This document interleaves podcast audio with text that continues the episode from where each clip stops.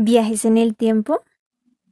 Viajar en el tiempo es un enigma, pero al ser un enigma ha causado una fantasía en la mente de cada persona. Si es posible, ¿qué harías? He ahí el dilema. Se ha planteado dos tipos de viaje, al pasado o al futuro. Pero cuando se habla de viajar al pasado, lo haría por indagar, mas no por cambiar pues considero que el pasado lleva la batuta del crecimiento personal del ser humano.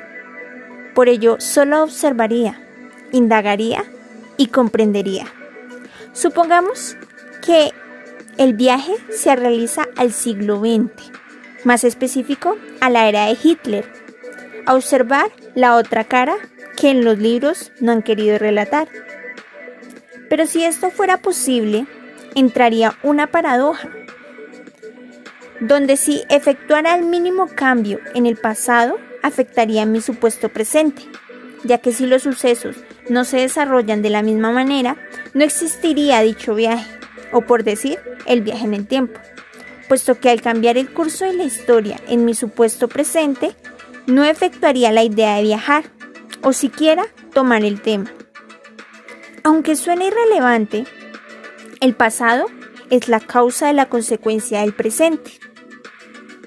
Ahora bien, hablemos de viajar al futuro, a observar esa vida en 30 años, captando ese futuro y volviendo al supuesto presente. El cerebro del ser humano evoluciona de una forma indescriptible, ya que si ese futuro es prometedor, querrá acelerar su curso. Pero si ese futuro, a su percepción, no es prometedor, altera y cambia su curso provocando que el presente abra otra puerta hacia otro futuro incierto, mostrando quizás que el futuro visualizado no es solo más que posibilidades en diferentes mundos paralelos. Aunque no represente una advertencia hacia los viajes en el tiempo, conlleva una libertad hacia los actos, pero no a las consecuencias de la alteración del curso de estas. Viajero del tiempo como profesión.